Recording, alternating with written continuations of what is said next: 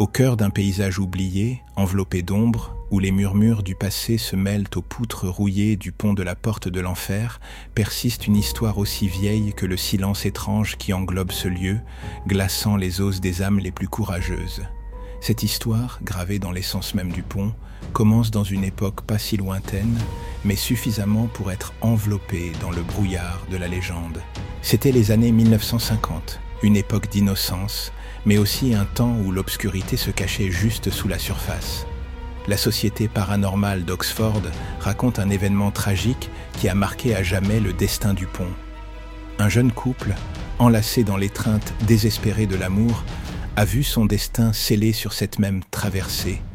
Leur véhicule, symbole de leur chemin ensemble, a tragiquement plongé dans l'abîme en dessous, les entraînant dans l'étreinte froide et implacable des eaux.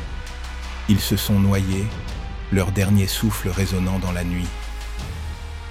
Mais la mort, comme elle le fait si souvent dans des lieux comme celui-ci, n'était que le commencement.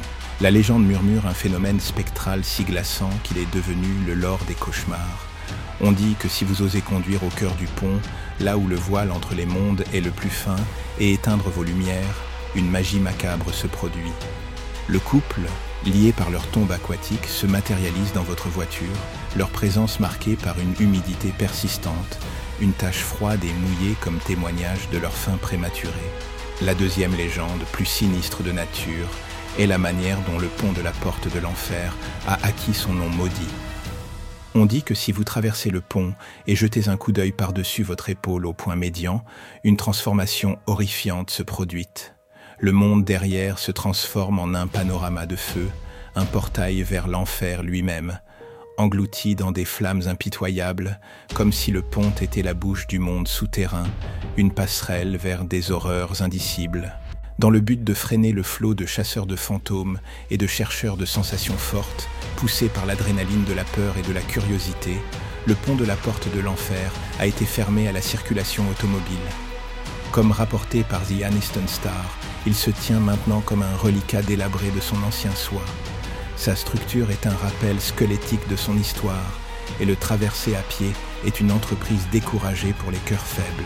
Pourtant, même dans son état délabré, le pont continue d'appeler ceux qui recherchent le frisson du paranormal, l'attrait de l'inconnu. Il se dresse comme un monument aux histoires que nous racontons à voix basse, une incarnation physique de la fine ligne entre notre monde et le suivant. Le pont de la porte de l'enfer, dans son silence sinistre et sa grandeur effritée, n'est pas simplement une structure d'acier et de pierre, c'est un portail vers nos peurs les plus profondes, un pont vers les récits que nous racontons pour nous rappeler les mystères qui se cachent dans les ombres de notre monde. C'est un rappel que certains lieux, certaines histoires sont mieux laissés inexplorés, car la vérité qui y réside peut être plus terrifiante que toute légende jamais racontée.